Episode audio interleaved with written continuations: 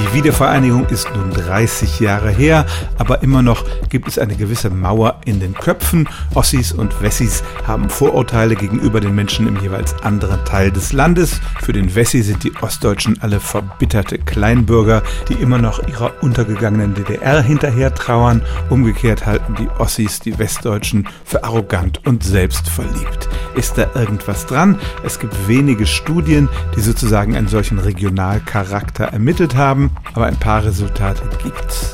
Aus dem sogenannten sozioökonomischen Panel, das regelmäßig Daten über die Befindlichkeit einer großen Zahl von Menschen sammelt, kann man einige Schlüsse ziehen. Wissenschaftler sagen, dass die Ostdeutschen da generell verträglicher sind im Umgang mit anderen, dafür nicht so offen für Neues wie die Westdeutschen.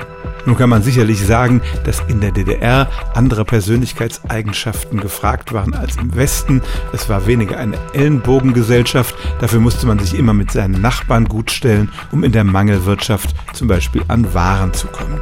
Aber das ist ja nun seit 30 Jahren vorbei. Interessanterweise verändert sich aber bei den Menschen in Ost und West, die diese Zeit erlebt haben, die Persönlichkeit danach nicht mehr grundlegend. Die Unterschiede werden aber immer geringer, je jünger die Menschen sind. Eine Studie hat ergeben, dass bei Menschen, die vor der Wende aufgewachsen sind, der Narzissmus, also die Selbstverliebtheit und der Drang zur Selbstdarstellung bei den Wessis ausgeprägter ist als bei den Ossis, während unter jüngeren Leuten diese Unterschiede nicht mehr zu sehen sind.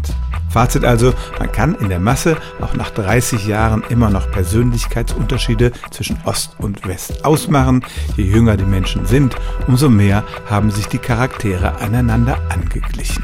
Stellen auch Sie Ihre alltäglichste Frage unter stimmtz.radio1.de.